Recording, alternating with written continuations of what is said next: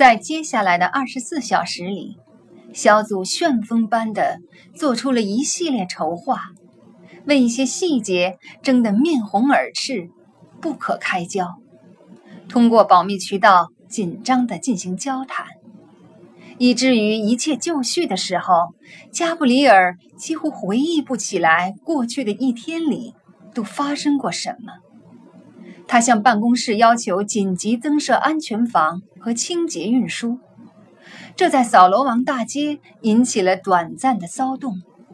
乌兹用他严厉的目光和令人生畏的言辞，成功地镇住了骚乱的势头。加布里尔的所有要求里，只有经费一项马上就得到了满足。预计在第四季度到位的飞来横财。使他的行动具备了足够充分的资金来源。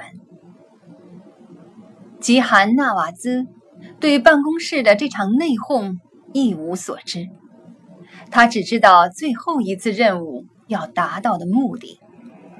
星期日上午，他回到阿特湖的安全房，参加了行动前的最后一次策划工作。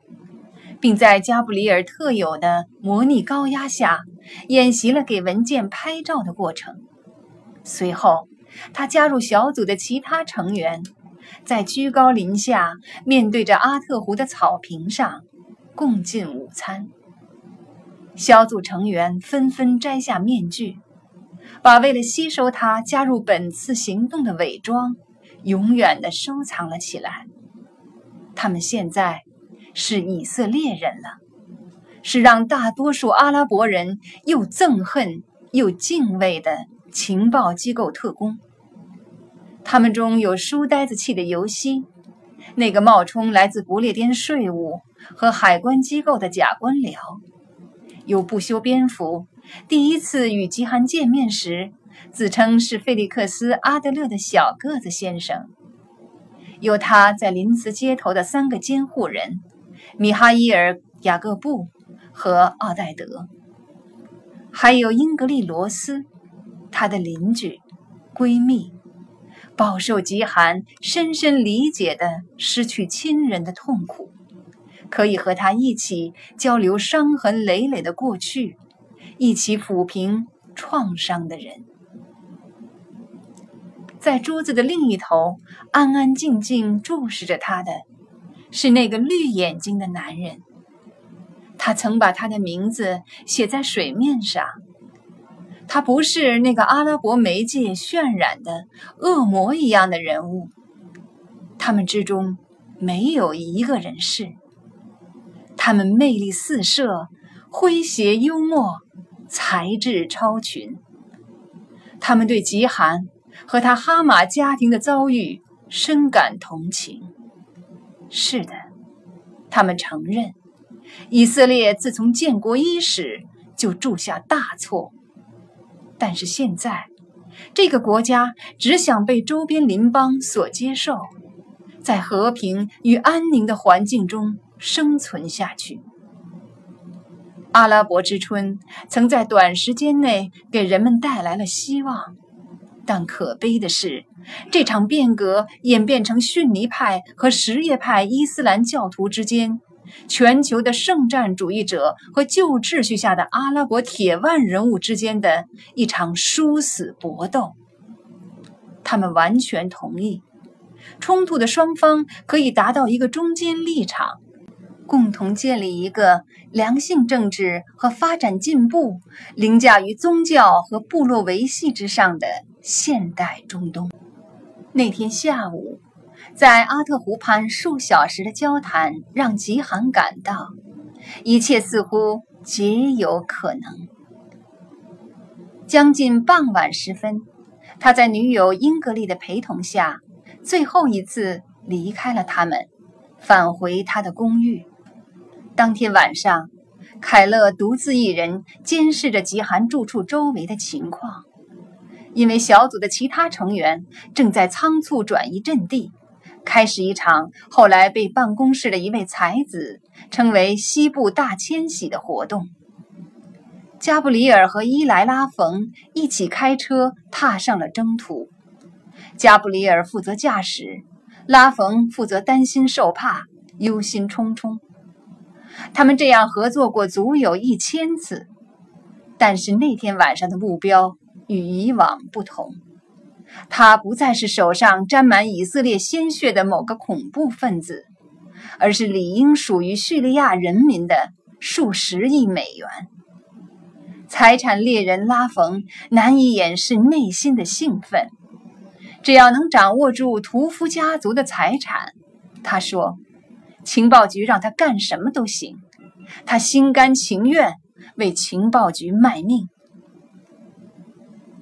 在拂晓之前一个不确定的时间，他们到达了维也纳，然后把车开到圣乔治大街属于办公室的一处老公寓前。莫迪凯已经等候在公寓里，并且在公寓的客厅用计算机和秘密电台建起了一个临时指挥部。加布里尔给扫罗王大街的行动指挥中心发送了一段简短的激活码信息。临近七点，听上去疲惫不堪的瓦利德阿尔斯蒂奇在维也纳施维夏特机场登上奥地利411号航班。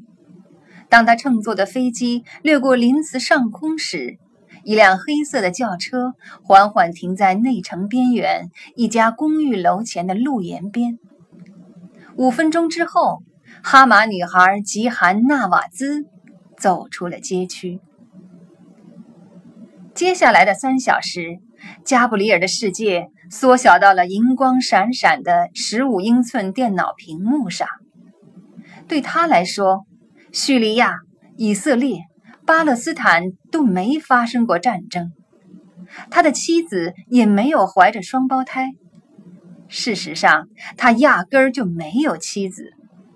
除了显示吉韩纳瓦兹和瓦列德阿尔斯蒂奇所在位置的一闪一闪的红灯，和他的小组所在的位置一闪一闪的蓝灯以外，这个世界上所有的一切都不存在了。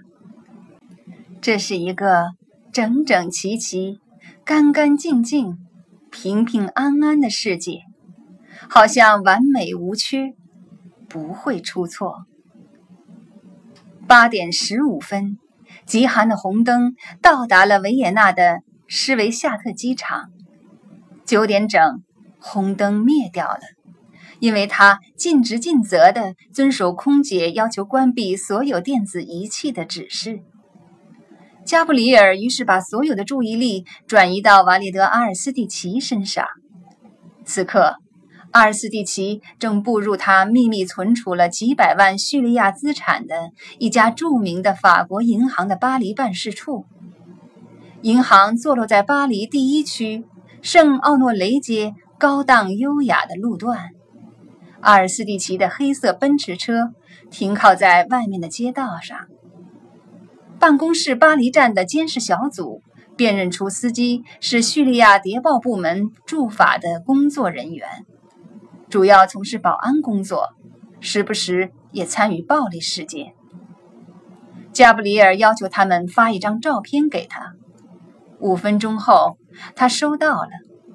照片上，一个脖颈粗壮的男人冷冷地握着装饰豪华的方向盘。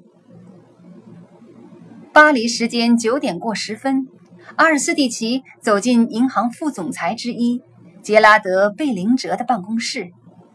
他没在那里待多久，因为九点十七分，他的手机接到一个电话。他开始到处在走廊里找可以私下说话的地方。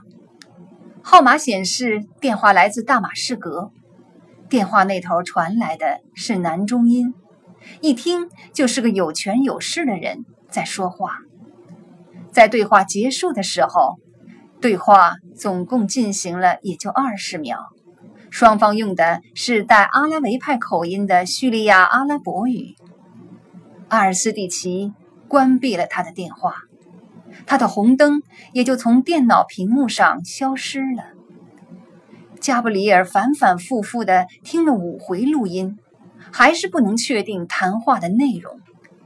他要求扫罗王大街提供翻译，接着被告知，那个操着男中音的家伙只是阿尔斯蒂奇换一部电话给他回个电话。语音分析显示，目前找不到和说话者身份相同的人。